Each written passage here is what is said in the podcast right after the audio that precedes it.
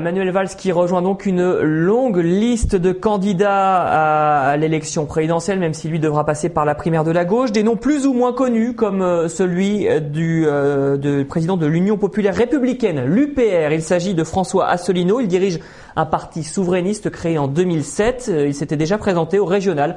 C'était l'an passé. Cette fois, il nourrit des ambitions nationales avec un programme un peu plus clair. Quitter l'Union européenne, l'euro et l'OTAN. François Asselineau qui tenait une conférence sur le Frexit euh, jeudi au tennis club des Loges de Saint-Germain-en-Laye. Un rendez-vous suivi pour nous par Rémi Carayan. Comment ça fait que depuis 25 ans, on nous avait dit que ça serait la croissance et le plein emploi alors que c'est le désastre absolu que l'on constate? Sortir la France de l'Union européenne et de la zone euro, le credo n'a pas changé pour François Asselineau et son parti l'Union populaire républicaine, créé en 2007. On est encore sous la domination d'un véritable dogme Surfant sur le Brexit, le président de l'UPR s'est lancé dans une tournée nationale pour défendre le Frexit. On est en train de vivre une véritable révolution qui est en train de balayer l'Occident. C'est que désormais les peuples d'Occident sont en train de se réveiller et d'envoyer balader les grands médias et les sondages bidons.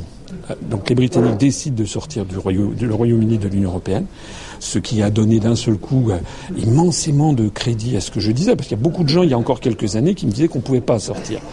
Maintenant, les Britanniques viennent de prouver qu'on peut décider de sortir.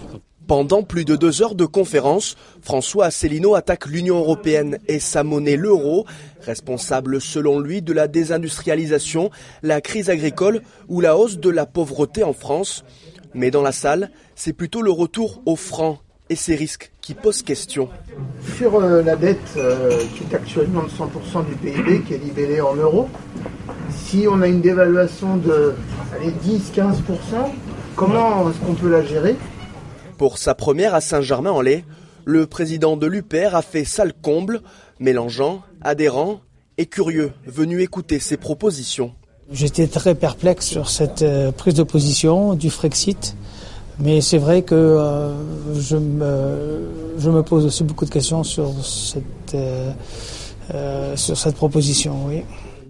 Aujourd'hui, l'Union populaire républicaine compte près de 13 000 adhérents, dont plus d'une centaine dans les Yvelines.